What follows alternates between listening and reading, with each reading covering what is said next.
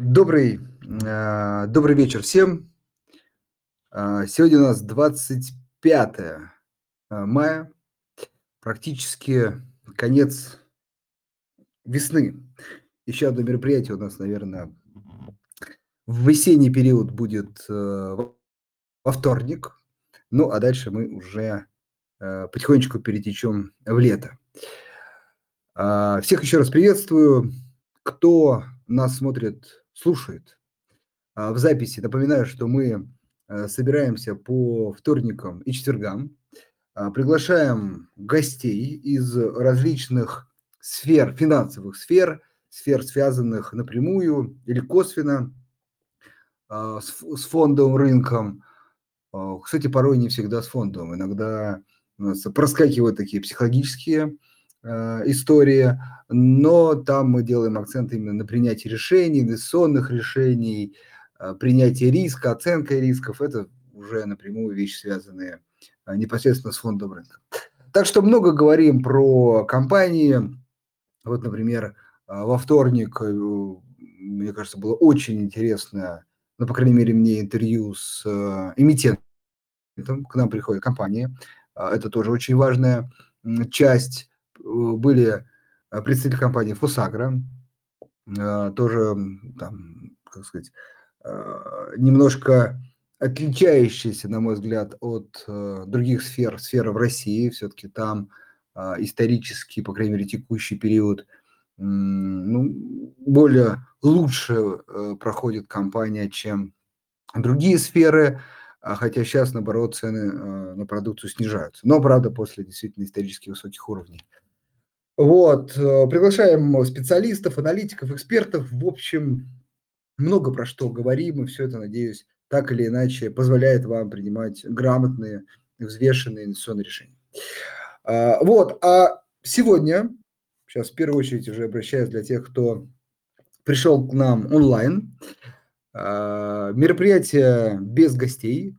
Мы чуть реже стали э, проводить его там, ну, скажем, по различным причинам, в принципе, аккуратненько, так можно сказать, рынок чуть устаканился, меньше прям каких-то форс-мажорных историй, хотя они остаются, и тоже сегодня о них поговорим. Вот, поэтому э, последний раз я вот, все-таки мы где-то месяц назад собирались в таком формате, ну вот снова.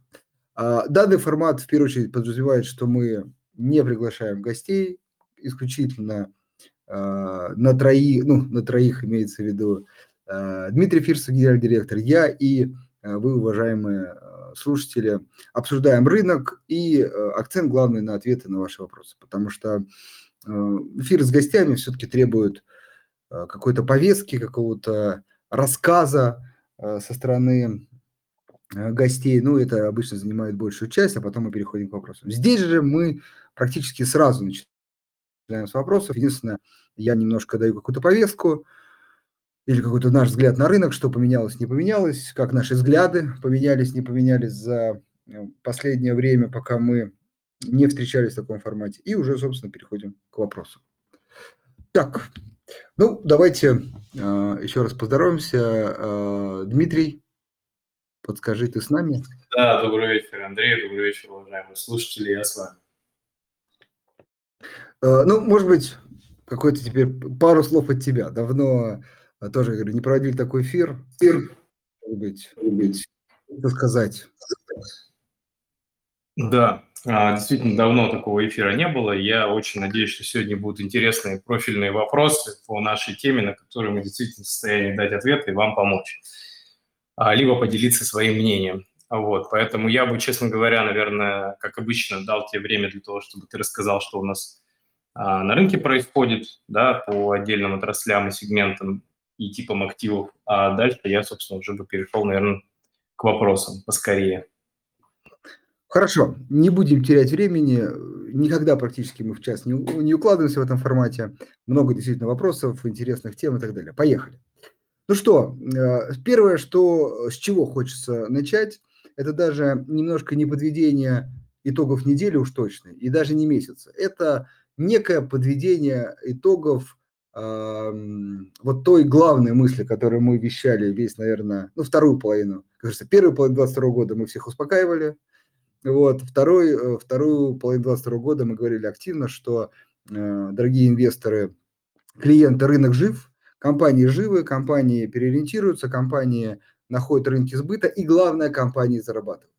Но э, все это были пока тогда слова, потому что все определяется дивидендами. Ну, не только, но как бы, очень, сказать, для российской компании это все-таки важный акцент. И вот уже аккуратненько даже можно подводить итоги, да не аккуратненько можно подводить итоги. Немного компаний осталось, которые еще как-то не высказались э, на эту тему. Большинство э, решений было принято, кто-то платить, кто-то не платить, сейчас поговорим. Ну, в общем, можем говорить, что дивидендный период подходит к концу. То есть вот закрывает этот цикл, о котором мы долго говорили, и ну, в общем, э, итоги, ну, тут, смотря сейчас, как говорится, кто на какую компанию смотрит, но в целом, в целом, все-таки глядя на индекс МВБ, э, после такого достаточно долгого боковика, вот начиная, наверное, с ноября 2022 года, начался дивидендный период, и мы увидели, ну, существенный все-таки рост. Э, конечно, если смотреть на фоне там, снижения 2022 года, может быть, это восстановление, но вот для как бы, новой истории фонда рынка, если так можно сказать, то это рост, безусловно, существенный. Индекс с 2000, с 2200 э, закрепился, вот, по крайней мере, сейчас э, 2600. То есть очень важный э, момент. Мы говорили про то, что компании будут платить дивиденды. В большинстве случаев они их заплатили. И сам рынок еще э, дал инвесторам, которые готовы были поставить, прирост курсовой стоимости. Поэтому доходности действительно очень приятные. А, наверное, ярким представителем этой истории, конечно, был Сбербанк, где мы, так сказать, очень оптимистично ждали хоть каких-то дивидендов в 2023 году. Скорее говорили про дивиденды в 2024, то есть по итогам 2023, но Сбербанк э, удивил всех очень с приятной стороны, заплатил существенные дивиденды и уже в 2023 году, и э, выходит отчетности, и уже прибыль, э, похоже, будет не ниже до кризисных, а может быть и выше. А это значит, что мы вполне можем рассчитывать на дивиденды такие же и больше в 2024 э, году. Соответственно, и рост курсовой стоимости имеем, и дивиденды имеем, и даже уже имеем закрытие дивидендного гэпа, то есть инвесторы очень быстро активизировались, выкупили его уже, наверное, Э, в расчете на следующий дивиденд. Вот, наверное, яркий пример, когда возврат к дивидендам и еще рост курсовой стоимости. Поэтому э, вот первое полугодие можно охарактеризовать этой историей. Оно, ну, я бы так сказал, не полностью, но в большей степени э, сработало. Немножко цифр тут важно подкрепить. Ну, безусловно, Сбер а, вот к текущей цене а, мы тут подготовились немножко, доходность 10%, но к моменту, когда объявление, она была 15%. Вот еще и цена, видите, как э, сильно выросла. Еще Новотек объявил дивиденды э, к текущей цене 5%, но надо понимать, что это за второе полугодие. То есть Новотек платил и в 2022 году. Также Лукойл, доходность 84%, опять же, и цена выросла, поэтому и дивиденд доход, а так она была 10 плюс. И это тоже надо понимать, что это второе полугодие 2022 года. То есть это не за весь 2022 год. Компания платила, делилась с акционерами и в 2022 году за первое полугодие. А, так, МТС э, и в прошлом году, кстати, была одна из наших э, лучших таких историй, заплатила дивиденды двузначные, и в этом году выплатила дивиденды по текущей цене э, более, чуть более 11%. Так, это из того, что отчиталось, и дивиденды, ну, действительно, а, двухзначные, э, приятные. Кто, может быть, э, сказать, чуть не порадовал? Вот, например, э, Мосбиржа, да, вот здесь действительно ожидали мы там, гораздо лучших историй. А дальше, из того, кого еще ждем, вот, наверное, актуально. Это Роснефть. Э, ориентир наш где-то около 18 рублей, плюс-минус. Но помните, история с дивидендами такой разброс может быть более существенный тут. Так, э, Ростелеком, наверное, из крупных. и Транснефть. Вот, Транснефть ждем э, где-то 13, ну, где-то около 14 тысяч а, на одну акцию дивидендов. Напоминаю, что акция стоит там, 131 500. Это такой наш представитель очень дорогих акций. А, вот, доходность около 10%. То есть еще есть э, э, компании, где можно что-то э, поймать в расчете на дивиденды. Э, есть две компании, вот, которые э, прям совсем не то что разочаровали, но давайте вот ну, давайте одна э, компания надежды все сохраняются, но скорее действительно мы их переносим на в лучшем случае конец 2023 года, а уже может быть на 24 это Алроса. Компания пока э, все так же не публикует никакие данные, ни производственные, ни финансовые. По нашим ощущениям и такой сложившейся традиции, все-таки некий предвестник дивидендов является такое, начало раскрытия хоть какой-то информации, пока Алроса э, не раскрывается, поэтому ну, думаю, что в этот цикл уже, э, ну, по крайней мере, мы не ждем дивиденд. Может быть, какой-то сюрприз, но вот пока не ждем. Но здесь, э, как сказать, ничего плохого и хорошего не случилось, просто переносим наши ожидания. Вот, наверное, компания, которая расстроила нас в последнее время, прям вот аккурат это свежая новость, это «Магнит». Компания так же, как а, «Алроса», а, ну, не публикует данные, не раскрывается, и в результате чего а, компания уехала из первого федерального списка в третий. Да? Хотя пока ну, до конца официальной какой-то формулировки нет, некие есть размышления на эту тему. И вот как раз все-таки, если не впадаться в какие-то теории заговора, то, э, наверное, на наш взгляд, как раз вот отсутствие раскрытия информации э, и привело к тому, что компания переехала в третий инвестиционный э, котировальный список. Все-таки эта история неприятная, она чревата как минимум тем, что а, некоторые фонды, инвестстратегии, которые, возможно, да, подразумевают инвестирование только в первый категориальный список, вынуждены будут продавать эту компанию. Плюс, что нас больше всего смутило, это отсутствие комментариев э, со стороны компании.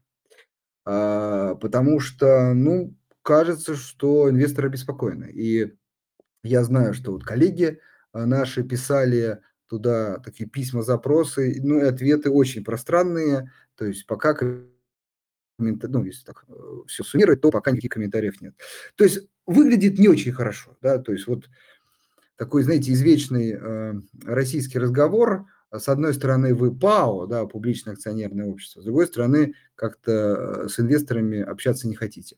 При этом очень важно, тут моя субъективная история, вот есть Алроса, да, который, ну, на мой взгляд, для меня, по крайней мере, понятные причины, там, Э, не публикация отчетности. Компания практически полностью экспортно ориентирована, э, компания, которая всплывает там, да, и даже накладываются какие-то ограничения на нее, то есть на нее есть явное давление, вот, ну, то есть у нее риски очень высокие.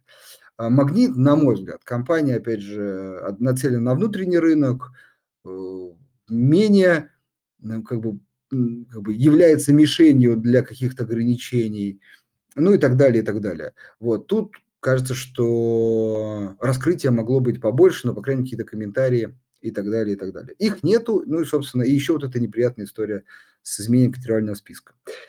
А, и вот тут, ну, как это лишний раз подтверждает, что э, мы занимаемся сложным делом, пытаемся будущее предсказать, да, а, вот история, когда пошло все как бы, пока, по крайней мере, не по хорошему сценарию. То есть мы не видим ни дивидендов, ни даже предпосылок к этим дивидендам, а наоборот, изменение категориального списка и, и начинание еще вот уже там, я где-то попадались мне истории, домыслы. Я не говорю, что это правда или нет, пока вот это фан фантазии, да, давайте фантазии, что это уже какой-то а, срежиссированная история, компания, может быть, хочет уйти с рынка, вспоминают детский мир и так далее, и так далее. Не знаю, никак не комментируем, не за не против, это исключительно размышления на тему. Но отсутствие информации, вот это плохо, это прям нас, нас уж точно расстраивает. Вот. Что последнее еще, наверное, хочется сказать про Яндекс. Тут э, мы, конечно, и дивидендов не ждали, э, тут история другая. Скорее, она э, как бы переходит в активную фазу. Это скорее даже хорошо. Что здесь интересного? Ну, здесь вырисовывается сделка. Вот, может быть, кстати, Дмитрий добавит что-то по этому поводу, тоже такие какие-нибудь кулуарные разговоры. Ну так вот, вырисовывается сделка, но непонятно, да, какая она, то есть структура сделки. То ли это покупка непосредственно иностранных, ну, непосредственно акций Яндексу у иностранных э, акционеров, то ли выделение внутри иностранной компании Яндекс, российской компании, уже которые будут приобретать э, крупные российские инвесторы, вот, либо какой-то третий вариант. И во всех этих э, вариантах пока как-то очень не проглядывается история частного инвестора. Хотя вот буквально сегодня какая-то статья была, что и частным инвесторам... Да, Дим, ты хотел добавить? Нет, заканчиваю фразу, я потом скажу. Да, да. Да, и част... Да, да, да. Хорошо. Вот и частным инвесторам э, как бы предлагается э, поучаствовать в каком-то из сценарий, который тоже еще определяется. То есть, как бы, ну, вспомнили про частного инвестора. В общем, э, мой взгляд, что как бы история пошла, сделка э, какая-то пошла, это хорошо. Э, вот, вот все-таки как она реализуется, это вот тот риск, который, э, ну, и должен, наверное, принять или не принять э, частный инвестор, покупая или не покупая э, акции Яндекса. Так, Дим, тебе слово. Тебе да, я хотел, наверное, зачитать, э, собственно, официальное заявление Яндекса, которое по итогам совета директоров было сделано. Собственно, по итогам прошедшего совета директоров компания подтверждает следующее. Первое, что Яндекс получил от потенциальных инвесторов заявки на покупку различных пакетов экономических доль в компании. Все заявки рассмотрел совет директоров, они также будут проверены на соответствие санкционным ограничениям. Второе, что новые экономические инвесторы не будут иметь контроля над компанией, как и при текущей корпоративной структуре контроль сохраняет за собой менеджмент Яндекса. Третье, что окончательное решение о потенциальном составе экономических инвесторов пока не принято, но Яндекс раскроет все детали, включая список этих инвесторов, когда это будет возможно. Бизнесы автономных автомобилей, облачных технологий, образовательных сервисов и платформы по разметке данных продолжат работу на российском рынке. Их международные части будут выделены в самостоятельной компании под управлением Яндекс НВ. Это их, собственно, голландская холдинговая структура. Все предполагаемые советом директоров изменения будут одобрены акционерами Яндекс НВ.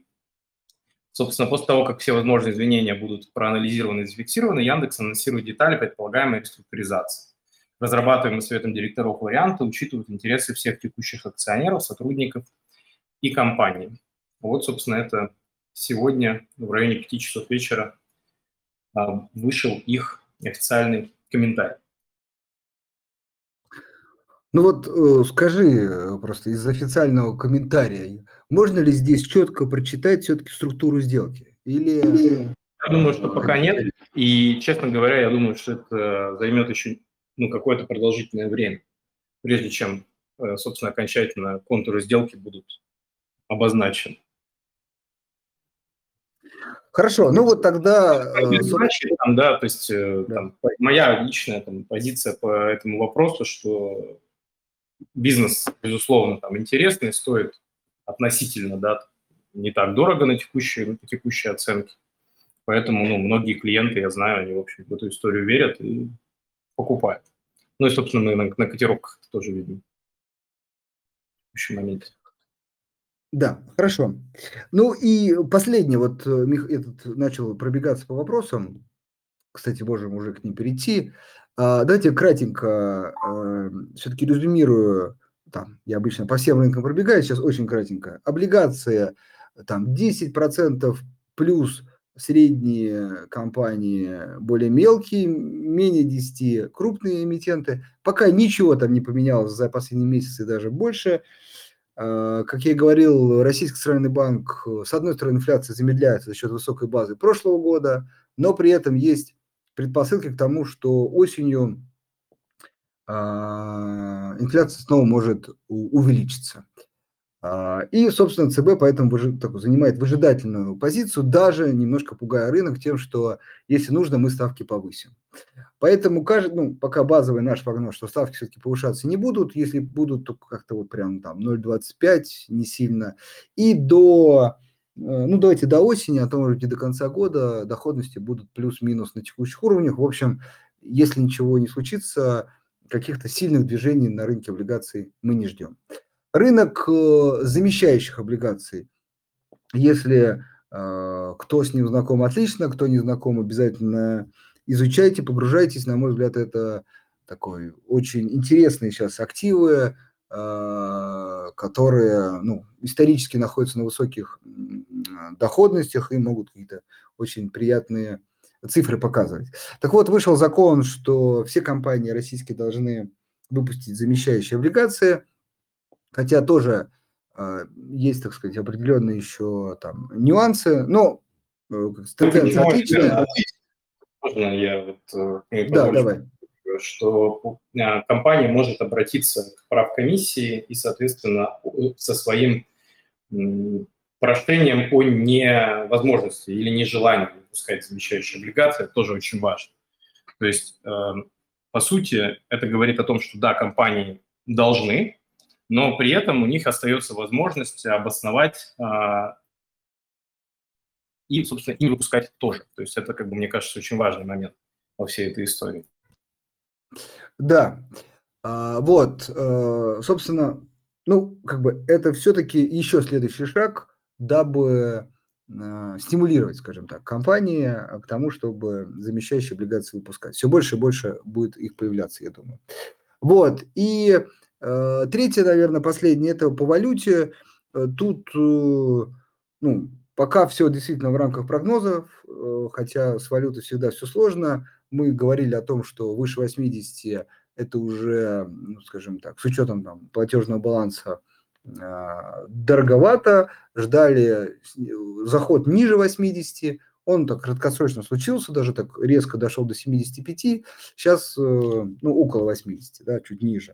Вот, э, вот тут мы, по крайней мере, до следующего нашего, до следующей нашей встречи считаем, что курс справедливый и не ждем каких-то серьезных, э, серьезных снижений либо роста. Но вот волатильность, наверное, будет сохраняться, потому что так сказать, российский валютный рынок сейчас разъединился на два рынка, это рубль-доллар, рубль-юань, и в каждом из них как бы своя ликвидность, и поэтому сам по себе рынок доллар, э, рубль стал менее ликвидный, соответственно, любые крупные сделки могут толкать его в ту или иную э, сторону. Поэтому волатильность сохранится, но вот, а, наверное, переживающих, для переживающих мы считаем, что какая-то есть сейчас тенденция к пойти на 90 и туда, куда-то дальше.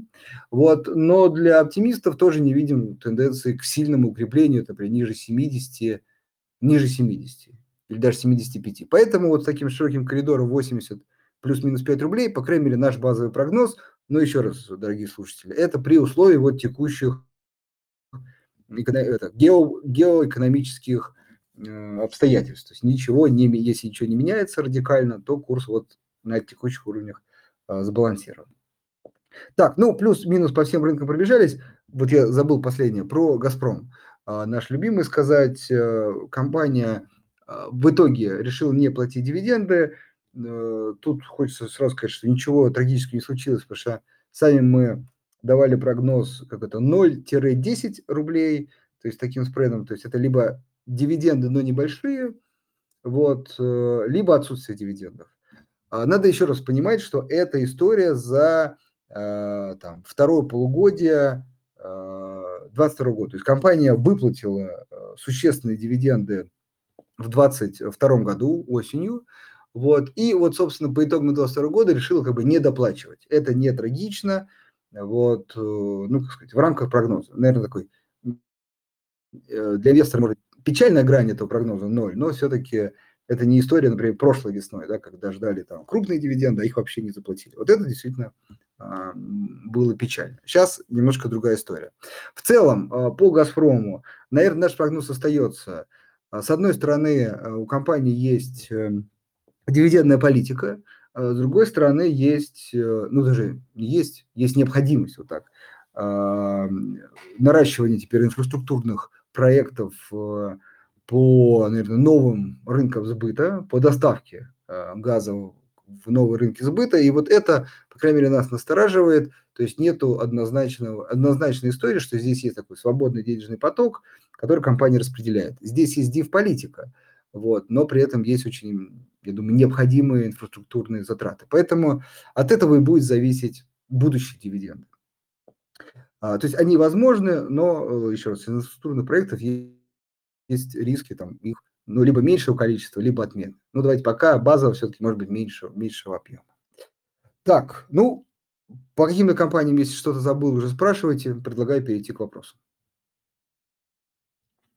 Давай тогда ты э, зачитываешь вопрос, и мы вместе его комментируем. Да, давай. Ну вот я просто как раз про «Газпром» вспомнил, э, прочитав первый вопрос э, Михаилу, но, правда, я думаю, Михаил спрашивает про как это, интервью с представителями «Газпрома».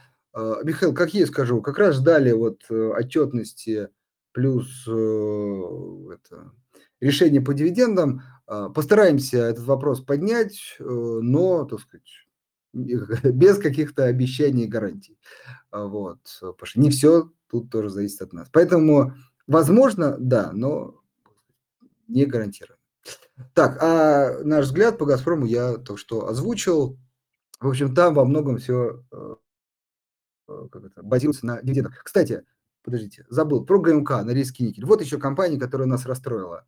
Ну, не прям сильно, но расстроила. Мы все-таки говорили о том, что дивиденды – будут маленькие, то есть не ждите тысячу плюс, вот, мы, но при этом что-то ждите, да, все-таки какие-то дивиденды, на какие-то дивиденды мы рассчитывали. Компания тоже решила э, не платить дивиденды, вот, э, но здесь, по крайней мере, э, все более прозрачно. Здесь есть четкая инвестиционная сейчас программа, которая реализуется, ну, вот пик ее 23-24 год, потом в 25-м прям сильное снижение, в 26-м уже прям опять свободный денежный поток, который можно распределять дивиденд. Поэтому, возможно, компания, вот смотрите, этот год взяла дивидендные каникулы, может, если продолжить в следующем взять, а вот потом ждем возврата дивидендов. То есть ГМК э, Никель остается перспективной, интересной компанией, но очень важно как бы с реализацией, с раскрытием этого потенциала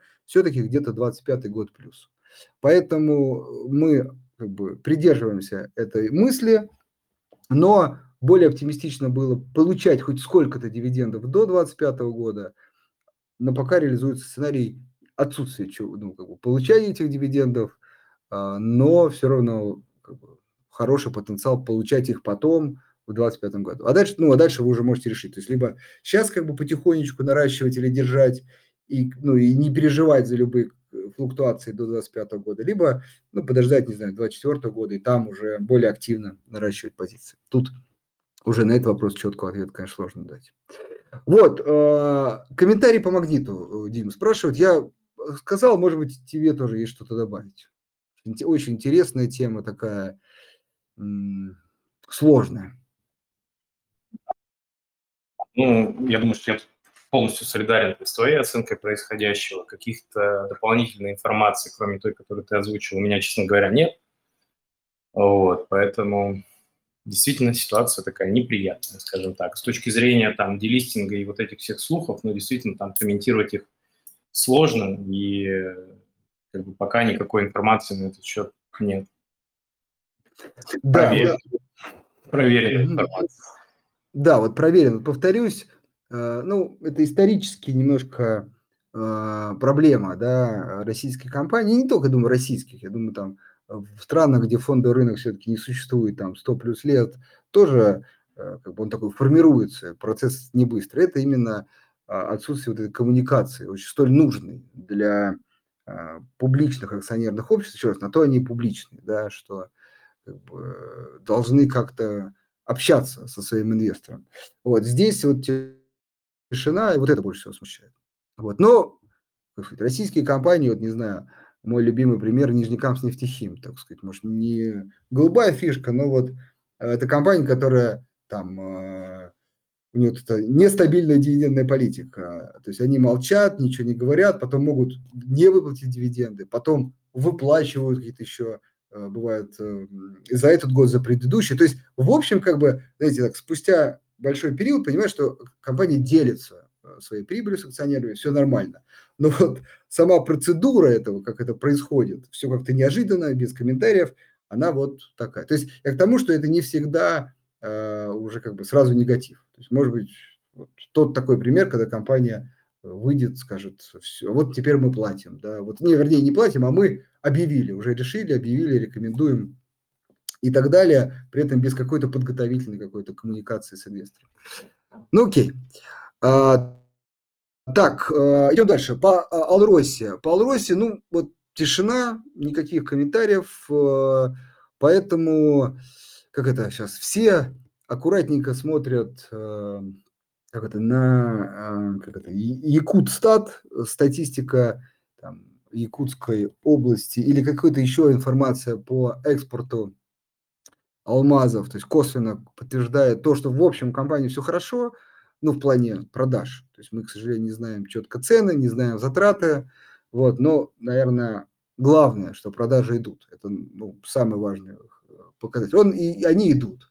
Вот. Но вот что дальше, сколько, какая прибыль, э, и тем более сколько компания готова э, выплатить акционерам, тут прям тишина. Поэтому не будем фантазировать, иногда полезно не фантазировать. То есть тут история, наверное, для тех, кто ждет, ничего плохого не случилось, наверное, надо продолжать ждать. Кто как бы э, сидел как это на заборе и, э, так сказать, не влазил в эту историю, тоже ничего не поменялось. Вот, поэтому здесь без изменений. Так, по поводу акций Гонконга. Ну, каждый раз вот-вот, вот, ну, очередной статус, что скоро есть там определенные истории, которые чуть-чуть задерживают реализацию этого проекта, но, в общем, появится. Вот, единственное, что, э, ну, так, хочется, чтобы сразу было понимание, что в нашем случае они, по крайней мере, в первую очередь будут для квалифицированных инвесторов. Вот, поэтому ну, Василий, в первую очередь, если вам, если а, есть большое желание, то озаботьтесь этим вопросом заранее. Так, ну, э, смотрю тут опять про магнит. Давай зачитаем, все равно попробуем прокомментировать. А, так, э, обвал магнита. Э, два сценария предлагает Никита нам поразмышлять над ними. Забираем все, что можно, ну, типа продаем, или время возможностей, да, покупаем. Кстати, а, просьба комплексно рассмотреть события на этой неделе и перспективы эмитента. А, может ли биржа вернуть акции в первый и второй эшелон? Какой механизм и срок в таком случае? Если объявят M&A, либо выкупят акции, по примеру, детского мира, либо объявят дивиденды, что будет дальше? Заранее спасибо. А, так, ну давай я прокомментирую. Никит, смотрите, ну мы много про это сказали, давайте если так вот четко. Нету правильного ответа. Ну, то есть вот тут история вот как раз э, такая классическая, более спекулятивная. Это никогда, ну, не знаю, там, Лукойл, там, Газ, ну, Газпром с дивидендами ждем, да, тоже есть непонятно, ну, не знаю, там, Лукойл, Сбербанк, э, кто там еще, Татнефть. То есть компании э, более предсказуемые, да, Э, вот, то есть там как бы все понятно, да, то есть есть что ждем, у всех, понятно, есть риски, но э, они более предсказуемы, более прозрачная история. Вот, вот, э, а есть, например, магнит, когда наоборот такая прям, скорее минимальная прозрачность, сейчас, по крайней мере, не вообще, конечно, компания раскрывается, публикует, но вот сейчас. И вы пытаетесь сделать какую-то ставку, так сказать, имея а, минимум, вот, вот важно, имея минимум достоверной информации, вы пытаетесь принять решение. А, поэтому это исключительно всегда будет как это, такое решение ваше, нет правильного решения. Потом будет понятно, да, то есть э, Магнит вдруг выходит с комментарием, говорит, все, да, мы опубликуем сейчас отчетность, вернемся в первый список, то есть отвечая на вопрос, можно вернуться, да, можно, срок, к сожалению, не знаю, но думаю, не что-то там критичное. Да даже сам факт, что Магнит выходит, публикует отчетность, дает комментарий, это снимает всю эту проблему. То есть вот да, уже как бы все становится гораздо лучше. Вот. А дальше вернуться в первый список, мне кажется, там, ну, наверное, какой-то раз в квартал происходит пересмотр, вот в следующий квартал и можно вернуться. Вот. Либо а, не выходит, и начинается история там а, не знаю, с выкупом, или, например, выходит с новостью, что уходит с биржи, тоже неизвестно. То есть вот в этой непредсказуемой истории вы пытаетесь сделать ставку. Ну, это такая тоже, как сказать, может быть, не инвестиционный подход, но очень вполне популярный, э, не знаю, как это назвать, подход, не подход, а очень популярное действие да, на рынке, не только российском вообще, когда в сложной ситуации вы на что-то ставите и пытаетесь на этом заработать. Поэтому у нас нет, в общем, каких-то за и против, накидали, ну, или много поговорили об этом, дальше каждый решает. Так, а, ну что, приходит а, время а, Максима. Максим, вам, как всегда, пер, пер, персональный добрый вечер. А, и фавориты в нефтянке у нас нету. Не раз говорили, что мы предполагаем, предлагаем покупать э, все круп, крупные, в том числе Татнефть. Кстати, Башнефть, вот, вот еще, кстати, кто вот хорошо удивил э, э, с дивидендами, потому что там, ну, как сказать, по-разному были способы распределения дивидендов. В этот раз э, крупные, хорошие дивиденды. Ну, Татнефть там тоже, там ожидаемо скорее, Башнефть прям вот молодцы. То есть, есть, видите, история да не, ну, точно есть со знаком плюс. Так, э, собственно, вопрос. Пригласите э, крутого экономиста типа Аузана опять или кого-нибудь из соответствующих. Рынок в спячку уходит. Ну, Максим, так предложите. Вы, как сказать, наш э, давний слушатель, уже практически можете участвовать. Не можете, а точно участвуете как это, в формировании списка гостей. Нам тоже интересно такие некие запросы от слушателей. Поэтому напишите, можно в личку написать, мы там с вами как-то общались, можно там дальше по списку. В общем, э, э, напишите, мы пройдемся, Денис вот с нами, э, вот, и попробуем кого-то пригласить.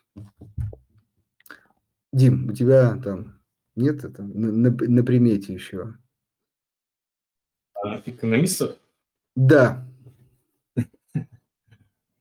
Ну, давай подумаем, кого можно позвать. И обязательно Дим озадачимся. Нам, конечно, тоже интересно, действительно, там, Андрей, ты прав, это обратная связь, да, потому как развивать наши эфиры, что вам больше интересно, в каком направлении имеет смысл там, развиваться с точки зрения приглашения гостей, поэтому предлагайте кандидатуры. Нам редко отказывают в целом. Обычно, собственно, все соглашаются, но, как правило, сроки единственная, наверное, а, загвоздка в этом всем вопросе, он так или иначе там, к нам приходит, и, в общем, можно позвать много интересных гостей. Да, я думаю, что, э, Максим, вы и так практически, мне кажется, каждый наш эфир посещаете. Вам еще более будет интереснее, если э, вы, так сказать, будете участвовать в, так сказать, в приглашении, ну, не в приглашении, а именно в, в выборе, в выборе гостей. Ладно, идем дальше. Тут такой классический вопрос, да, забыли про него давно, не э, обсуждали. Это вот мост. Вот. Кажется, что там все тихо, да, вот как-то замерло опять все. Дим, может быть, есть какие-то новости? Э, слушай, ну, действительно, к сожалению, тихо. Вот, есть отдельные прецеденты, а, когда клиенты самостоятельно подавались на разблокировку, но при этом надо понимать, что их активы а, они а, были не в российских брокерах. И при этом у них еще и, как правило, был второй паспорт или вид на жительство. Вот такие кейсы я знаю, но так, чтобы массовая какая-то разблокировка прошла, к сожалению, пока нет. Единственное, что получаем, а, получают брокера отказы на рассмотрение индивидуальных лицензий на разблокировку с формулировкой, что это комплексная разблокировка будет осуществляться по заявке НРД. Вот. Вот это единственный статус, наверное, который сейчас можно на этот вопрос дать. Слушай, а вот э, точечные истории, да, то есть все-таки появляются, да, какие-то? Условно, там, э, клиенты, которые не живут в России, они открыты в Швейцарии, там, как, ну, те кейсы, которых я знаю, они открыты в швейцарских брокерах, у них есть второй паспорт, собственно, они индивидуально через адвокатские бюро подавались лицензии на, на разблокировку и ее удовлетворили.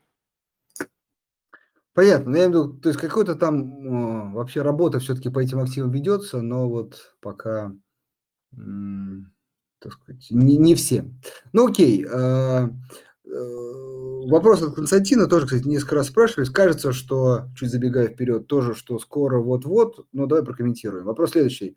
Константин давно уже ждет отложенных заявок, профит стоп-лосс. Есть ли сроки реализации? Да, я думаю, что в ближайших релизах это должно уже появиться. Вот, конкретную дату я не назову, вот, в связи с тем, что у нас, так сказать, э, менее предсказуемый публикационный процесс стал, а не по, по причинам от нас независящим. Но в целом этот проект, он уже в высокой стадии готовности. Я думаю, что в ближайшее время клиенты его уже должны увидеть.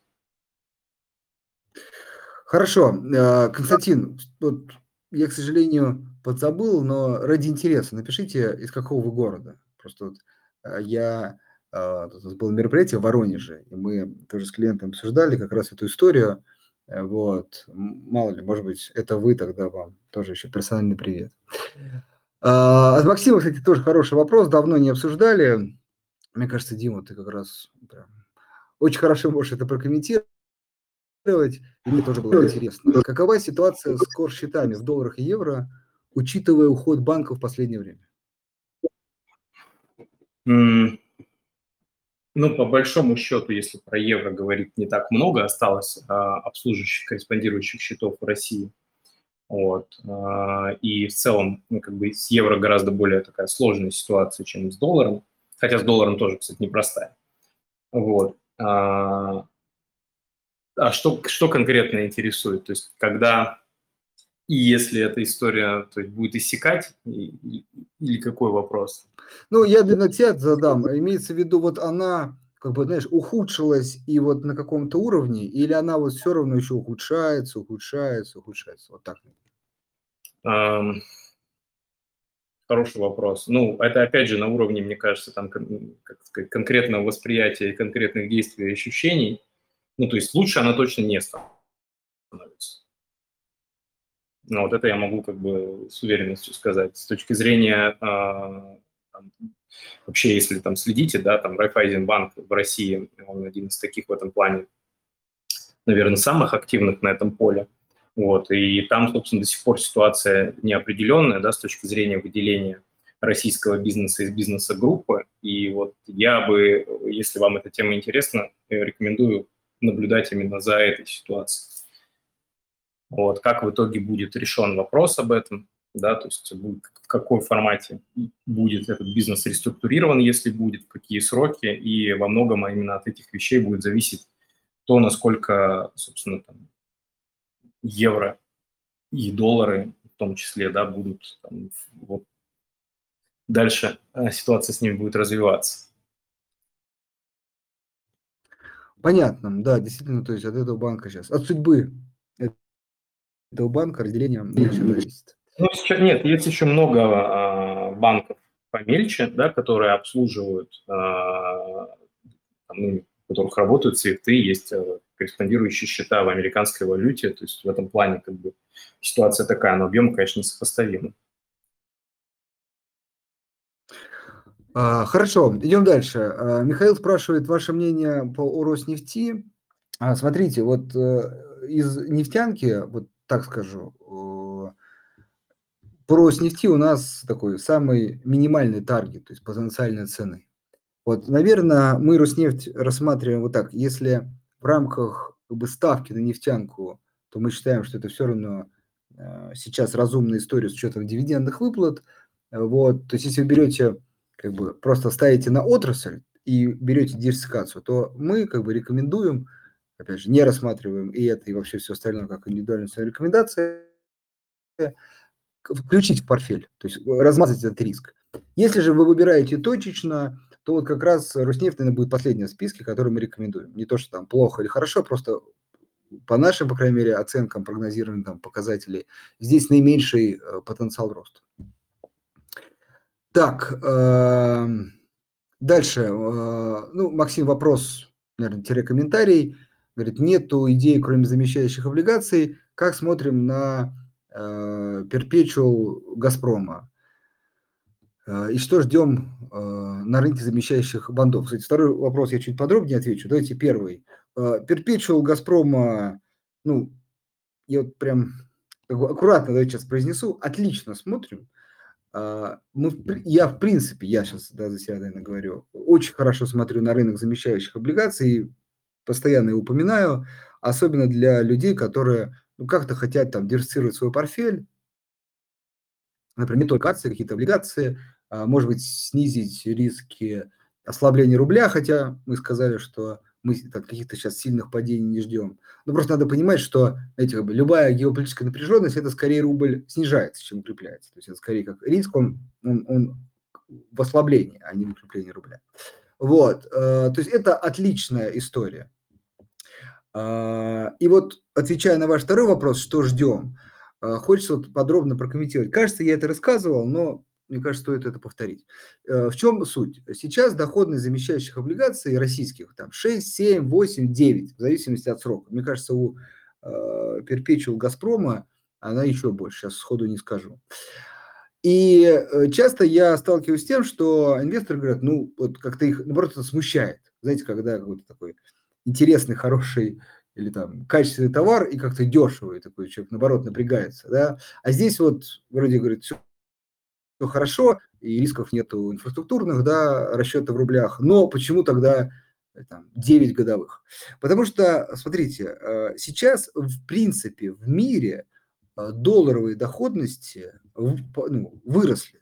То есть, если исторически, да, нас всех приучили к тому, что, не знаю, депозиты в долларах вот ноль, доходность или там какая-то минимальная ставка, а облигации в долларах – это там какой-нибудь иностранный надежный эмитенты 2-3 э, годовых, российские 3-4, и вот это то, что можно иметь, и как бы уже, я помню, поначалу люди там, да как, вот, ну это мало, потом уже привыкли, потом уже для кого-то 4 годовых это уже классно, вот, а сейчас э, там 7, 8, 9, потому что ФРС, Центральный банк США, поднимает ставку, и ставка там уже 5, ну там, если там коридор это брать 5-5-25, то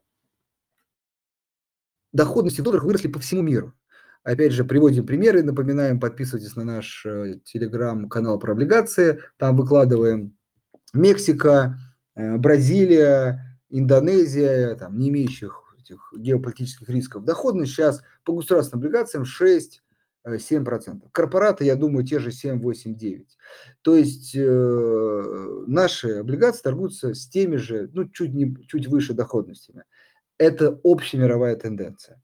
И имейте в виду, что вот э, инфляция в США потихонечку, ну не потихонечку, снижается, то есть тенденция явно э, как бы на снижение. Э, и если это продлится. Ну, там два варианта развилки. То есть, если инфляция будет потихонечку снижаться, американская экономика не будет сильно там, тормозить и не будет никакой рецессии, то ставку вполне продержит еще весь 23 год и где-то в 24 возможно, начнут снижать. То есть мы будем, проживем в более длинном периоде выш, высоких ставок. Ну, важно, но потом, в 25-м, скорее всего, все равно начнем возвращаться к более низким ставкам. Либо будет э, более э, худший вариант, это американская экономика начнет э, резко тормозить, начнется какая-то рецессия, инфляция замедлится резко, но и тогда и ставки э, ФРС тоже начнет резко снижать. И тогда мы гораздо быстрее придем снова к периоду низких ставок. То есть, в общем, это не российская история, высокие ставки в долларах, вот моя мысль, а общемировая. И здесь, по нашим, по крайней мере, прогнозам, этот период не будет длиться долго. Понятно, там для начинающего инвестора, может быть, год-два это очень долго, но, в общем, так сказать, для долгосрочного инвестора это недолго. То есть год-два и снова будем видеть ставки там 3, 4, 5. Это, кстати, еще э, потенциал для роста цен э, замещающих облигаций, когда ставки будут снижаться. Вот, поэтому этот актив ну, интересен, и эти ставки они определяются именно общемировыми тенденциями, нежели какими-то российскими кризисными там, какими-нибудь ограничительными историями. Вот, поэтому еще раз а, обратите внимание, кстати, у нас а, в приложении есть, напоминаю, подборка, прям собрали, очень удобно. А, есть замещающие облигации, можете посмотреть. Ну и если кто хочет совсем, как сказать, минимизировать риски, не связываться уже с недружественными валютами, есть подборка облигаций в юанях. Их становится все больше, э, пока немного, но, в общем, все они в одном месте, чтобы не искать там э, по осинам, по названиям, заходите, смотрите еще раз. Подборка замещающих облигаций и облигации в юанях. Так, по поводу евроклира мы ответили. По поводу Сбербанка, давай я быстренько прокомментирую. Э, вот закрытие дивидендного гэпа еще раз подтверждает нашу мысль, о которой мы говорили. Э, не спешите вот там фиксировать позицию у Сбере. Вот он сильно вырос, и дивиденды вы получили, и как бы все, ну, не все, но люди там зафиксировали позицию. Окей, можно фиксировать, если вы нашли что-то купить другое. Если нет, то мы же по текущим ценам все равно считаем Сбербанк инвест привлекательным, поэтому стоит ли покупать? Да, но с этой оговоркой. Вот там месяц-два назад мы говорили, что это более очевидно, потому что э, был выход отчетности, мы не столь ждали дивиденды, сколько выход хорошей отчетности. То есть был драйвер роста, он реализовался. Сейчас уже драйверов нет. Ну, хотя, может быть, отчетность за второе полугодие, там, э, третье. Э, но кажется, что уже все более и более очевидно, что Сбербанк выходит на докризисные уровни по прибыли. Это будет меньше оказывать влияние. Следующий такой существенный таргет, э, ну, вернее, драйвер, драйвер для Сбербанка, это скорее дивиденды уже следующего года. Поэтому, то есть, нету сейчас очевидных драйверов, но есть более долгосрочные. Поэтому Слушай, а ответ общем, ответ, да. Э, такой вопрос у меня к тебе внезапно. Помнишь, мы говорили о том, что э, банки именно с точки зрения там, бухгалтерской прибыли испытывают огромное давление ввиду до формирования резервов. Да, сейчас мы видим, что эти резервы там, частью были распущены, и это явилось таким как бы мощным толчком. То есть в этой прибыли, которые, собственно, выходят, ну, то есть когда вот мне про Сбербанк а, говорят о том, что он вышел на докризисные уровни, мне все-таки кажется, что это некоторое там ну, допущение, что ли, да, с той точки зрения, что все-таки в этой прибыли есть очень много сформированных в прошлом году резервов. То есть это не аналог той прибыли, которая, собственно, а, компания зарабатывала ну, в докризисный период, ну, на мой взгляд. Вот ты как то э, как считаешь? Это, э, знаешь, как сейчас, как это, хочется еще раз факт-чек сделать, но, конечно, сейчас не успею, но, в общем, последний раз, когда мы смотрели, э, нет, это как раз еще резервы не распускались. То есть они сформированы, это вот как бы, это как бы, это доходы без теперь начисления резервов не, не, как, бы, как бы не начисление и не распуска. Это действительно доход. доход. Да, Но ты еще видимо, растет кредитный портфель. Просто вот еще такой косвенный фактор. А растет кредитный портфель и корпораты, и э, физлица. Вот буквально э, сегодня тоже так краем глаза успел почитать.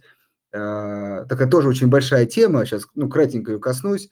Это Э, помнишь, как-то обсуждали, вот все переживали за рынок недвижимости. Вот сейчас э, там льготную ипотеку чуть подняли и так далее. Вот э, а действительно январь-февраль прям подсела ипотека по сравнению, ну, исторически она подседает в этот период, но и относительно прошлого года. А вот март-апрель и уже май, уже вот циферки такие первые появляются, там прям э, исторические уровни. Это что же как бы Сбербанк э, в большей степени. Вот. Плюс корпораты, э, им нужно замещать иностранные, там, крупным особенно, кредиты. То есть, в общем, кредитный портфель там растет. Э, и юрлиц, и физлиц, вот, и ставки исторические все-таки, ну, сейчас они более высокие, чем, не знаю, 3 года, 4 года. В общем, все хорошо там. с доходами.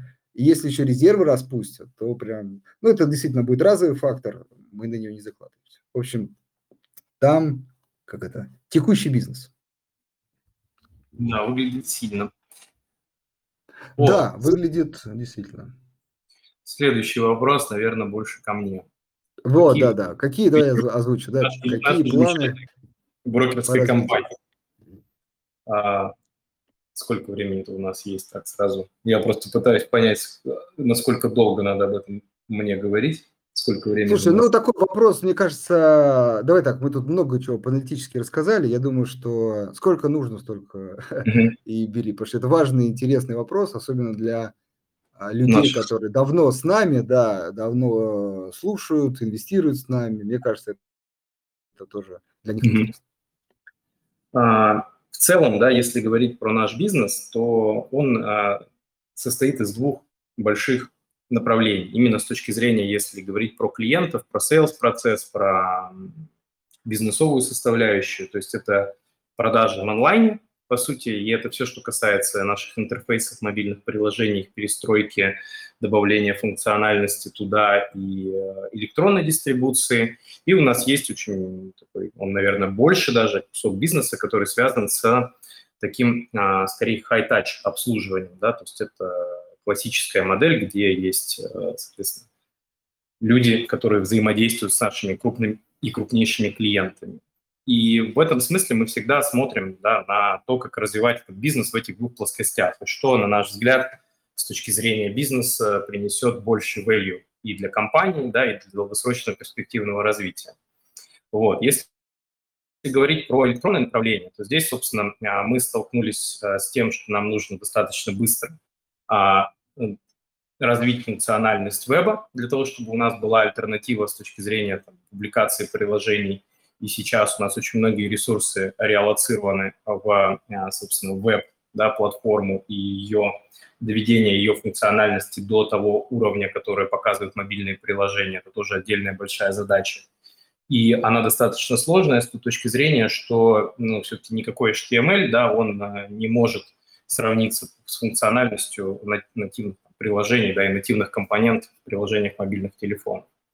Вот, собственно, это то, а, что сейчас у нас происходит. С точки зрения развития самой функциональности приложения мы сейчас э, делаем такой глобальный реворк а, того, что у нас в приложениях накопилось. Почему? Потому что если до этого у нас э, такой фокус был скорее на функциональность, да, то есть нам надо было быстро, быстро, быстро добавлять а, некоторые такие, ну, мы относительно молодой брокер, все-таки тоже надо понимать, вещи, которые пользуются спросом на рынке, которые, к которым клиенты привыкли, то сейчас мы, собственно, на мой взгляд, уже переходим в фазу, где мы а, добавляем функциональность, простраиваем логику цифрового бизнеса а, в том, как мы это видим, да, то есть какую-то базовую функциональность мы считаем, что мы сделали, то есть у нас есть маржиналка, да, у нас есть основные рынки, мы сделали а, дистрибуцию там, ну, большинства классических продуктов, которые есть на фондовом рынке российском представлены. И из ближайших, наверное, таких больших проектов мы хотим дать э, первичное размещение э, в электронных интерфейсах.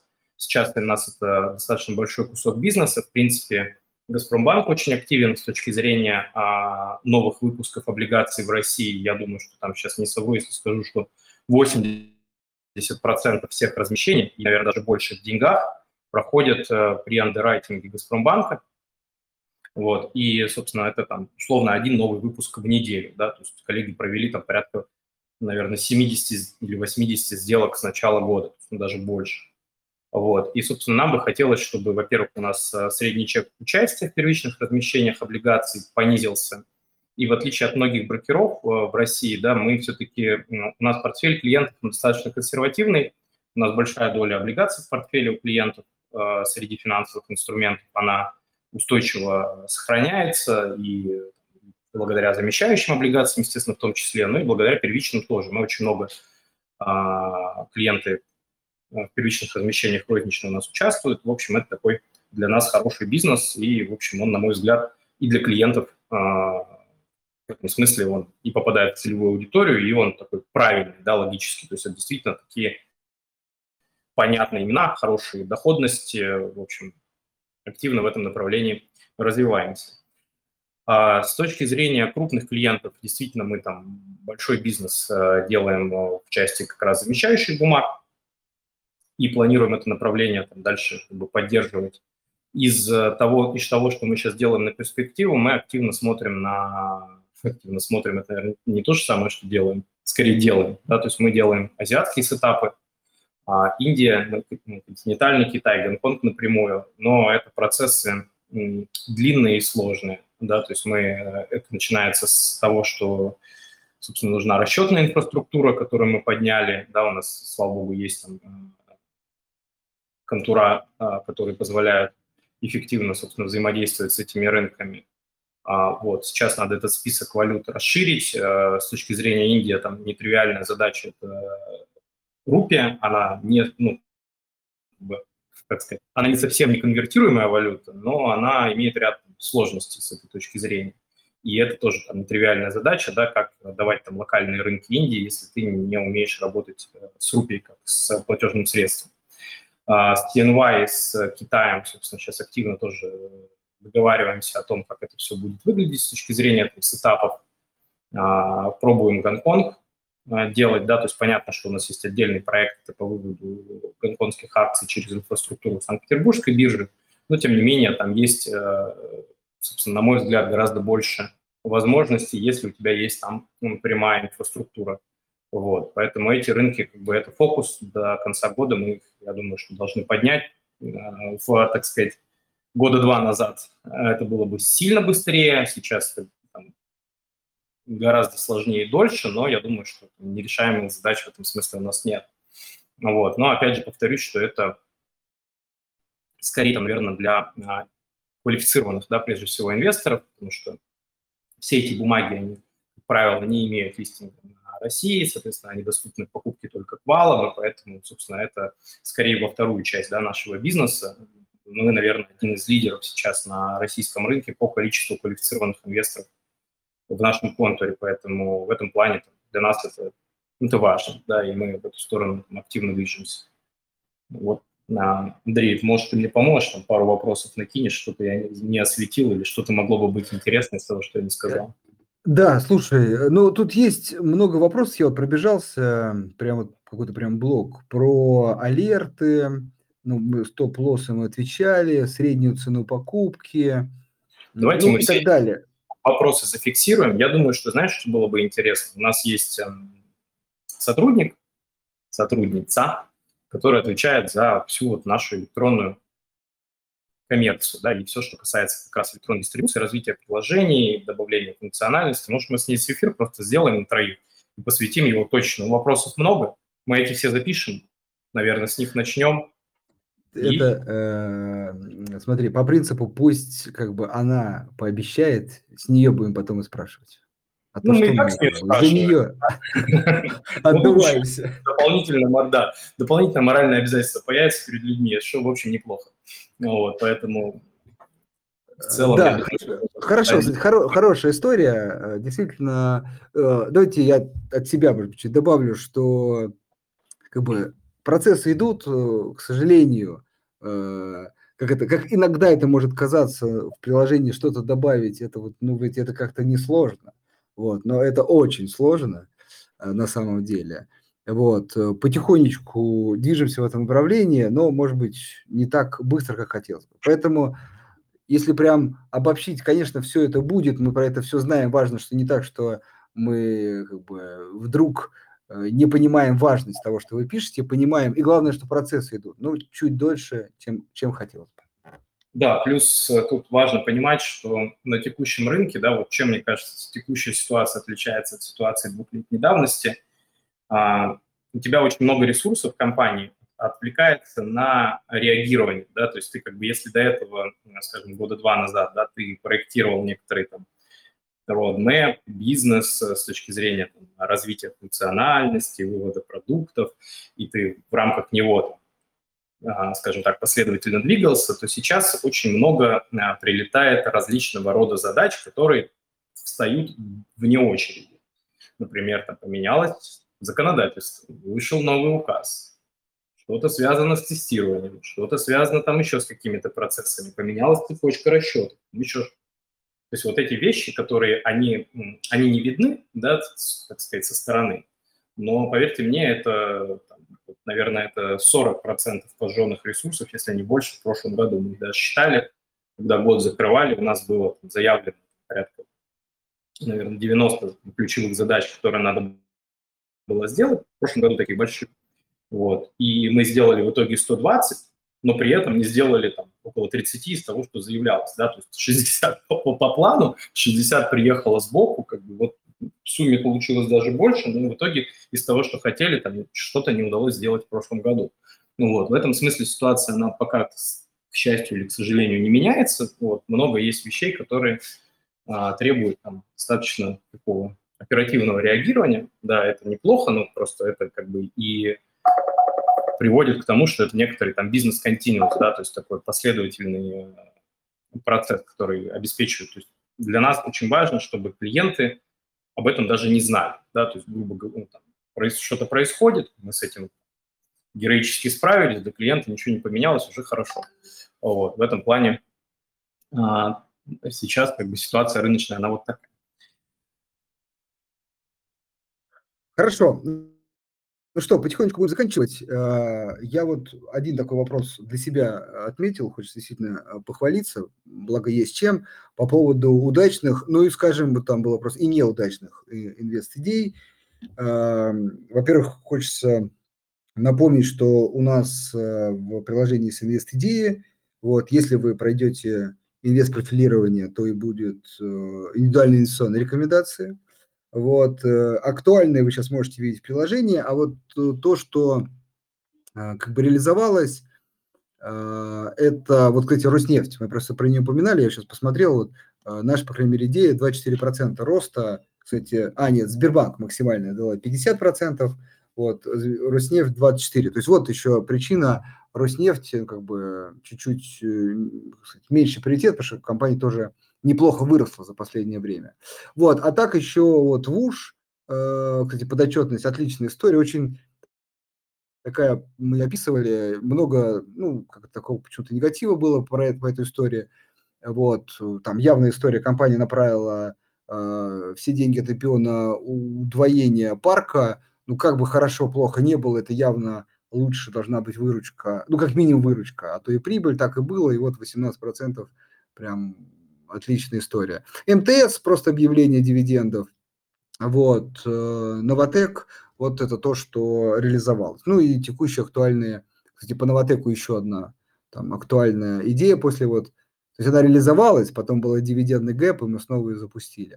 Вот, что пока, ну, вот, наверное, магнит мы закроем эту идею с минусом. Вот магнит у нас минус, по крайней мере, 17%, вот мы тут, я смотрю, на текущий момент. Э, и Сиге же минус 11, но там вышло не очень отчетность, но навряд ли мы пока будем закрывать. Все-таки считаем, что слабый рубль сделает свое дело. Может быть, как оказалось, не в первом квартале, а так в втором. Ну, то есть там не считаем, что долго ждать придется. А вот в магните, конечно, подумаем сейчас, подумаем хорошенько, это прям вот насущный сейчас вопрос. А, и, кстати, и, кстати, комментирую один из вопросов, а что, а, ну, как бы плохого, в чем спекулятизм? Ну, как бы в том, что, ну, как минимум, э, мне нет, э, нету понимания, почему компания не платит дивиденды. Еще раз, возвращаясь к Алросе, там есть понимание. У Магнита нет понимания. Публик... Э, тут кто-то пишет, что типа вот 1 июня э, должны опубликовать. Ну, опять же, тут надо все проверять, смотреть, откуда эта информация. В общем, может быть, все будет хорошо. Действительно, по отчетам я с вами согласен, по крайней мере, по тем, которые мы ранее получали. И вообще, по динамике, кстати, и по новым проектам. Компания вот из последнего, кстати, ну, тоже, это, знаете, такие иногда громкие заявления, свой маркетплейс хочет развивать. Да, ну, как сказать, с одной стороны, э, кажется, что чуть поздновато, с другой стороны, это крупная компания с огромными ресурсами. Почему нет? Да, что называется. Вот. Ну и вообще у Магнита много, на самом деле, интересных проектов, и собственные э, торговые марки, и сельское хозяйство. В общем, там действительно есть куда расти. Но вот отсутствие как бы диалога, вот это все-таки, повторюсь, еще раз смущает. В общем, нет, мы не закрываем, не хороним, мы не поддаемся этой панике, которая сейчас вот развелась, что все, там уход с биржи, закрыть и так далее. Нет, нет, нет. Просто вот отсутствие коммуникации пока. А, поэтому вот две истории, которые пока никак себя, вернее, никак, они проявили себя в отрицательную сторону. ГК-2 открытая история, но там пока а, плюс сейчас 11%, пока мы ее не а, закрываем. Тут потенциал еще есть, на наш взгляд. Хорошо, на этом все. Час пролетел достаточно быстро. Напоминаю, что а, данные эфиры э, мы проводим там, с периодичностью, ну, две, иногда сейчас плюс недели. Каждый вторник и четверг мы здесь. Соответственно, приходите, набирайте знаний и э, реализуйте их на российском рынке. Рынок растет. Это действительно здорово. И самое важное еще раз, если а, создается ощущение, что вот этот рост это что-то прям вот уже как бы такой, знаете, если даже у кого-то появляется ощущение, что это там пузырь или уже то есть, сильно вырос, да нет, ну, еще раз, посмотрите просто, насколько он снизился. Поэтому мы подтверждаем еще раз, вот важно, прям четко говорим о том, что это, как бы, понятно, геополитика никуда не уходит, но это как сказать, потенциалы еще все равно большие у российских компаний. Вот вопрос, конечно, кто справляется с ограничениями, с санкциями, там еще с этими историями. Вот а, это, там потенциал раскрывается просто быстрее. Но он точно есть, поэтому выбирать есть из чего. Ни о какой там переоценке и даже речи ряд, ну, сейчас не идет. Да, спасибо большое, что были с нами. А, отличные вопросы. Я думаю, что будем делать больше интересных мероприятий для вас. Спасибо большое. Всего доброго, хорошего вечера и до свидания.